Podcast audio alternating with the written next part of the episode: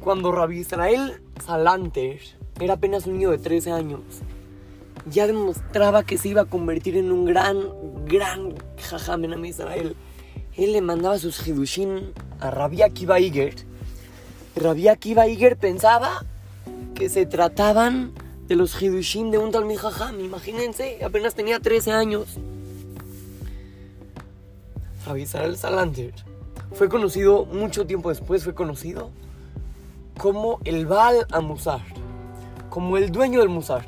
Rabbi Israel Salanter fue conocido como la persona que hizo todo el movimiento que hay que echarle ganas en el Derejeretz, las Midotobot, en la educación.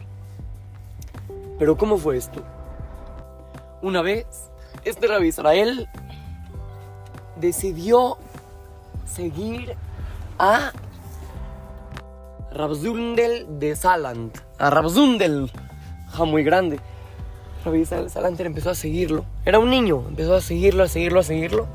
Y de repente vio como Rabzundel se metió al bosque. Se metió al bosque, se sentó en un tronco y se quedó callado durante muchísimo tiempo. Rabbi aunque era un niño, ya, no quería interrumpirlo. No quería ni siquiera que se dé cuenta que él estaba ahí. Y lo dejó tranquilo. Él estaba escondido ahí atrás de un árbol. Cuando pasó una hora, Rabzundel se paró del tronco y se regresó a la ciudad. Al otro día, Rabbi Israel Salanter se le acercó y le preguntó, Jajam, perdóneme por seguirlo ayer.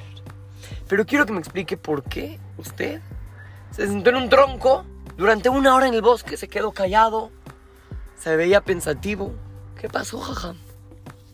Rabzundel le contestó, mira, mira Israel, yo estaba haciendo Heshbon Nefesh. Y estuve pensando de lo que hice bien, lo que hice mal. Durante una hora, Heshbon Nefesh, introspección. Y le dijo, mira Israel, yo te voy a dar una clave. Para que tú te puedas convertir en un jajam, en un gaón de mi Israel, para que puedas lograrlo, va a ser necesario que aprendas que, aprendas que el musar es la clave. El musar. Ética, modales, esa es la clave. Rabbi Israel creció y se convirtió en el Talmid Jajam que hizo todo el movimiento en las yeshivot. Y gracias, gracias a él, ahora se estudia musar en todo el mundo. Niños, tenemos que saber, hay una, hay una regla que dice, Derejeretz kadma la Torah. El Derejeretz va antes de la Torah. Una persona que tiene mucha Torah y que se sabe muchísimos pirushim y se sabe todas las perashiot y toda la gemara, pero no tiene buenas cualidades, entonces no sirve. Primero tenemos que tener derejeres, respeto, educación, paciencia. Y ya después la Torah va a poder ayudarnos. Es difícil, claro que sí es difícil. Muchas veces nos cuesta trabajo, el impulso es enojarse, el impulso es gritar. Pero si aprendemos a tener buenas cualidades, vamos a poder tener la base para que en esa base esté la Torah.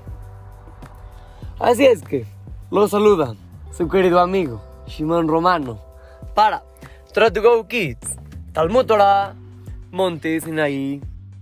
Este más está dedicado para Itzhak Romano.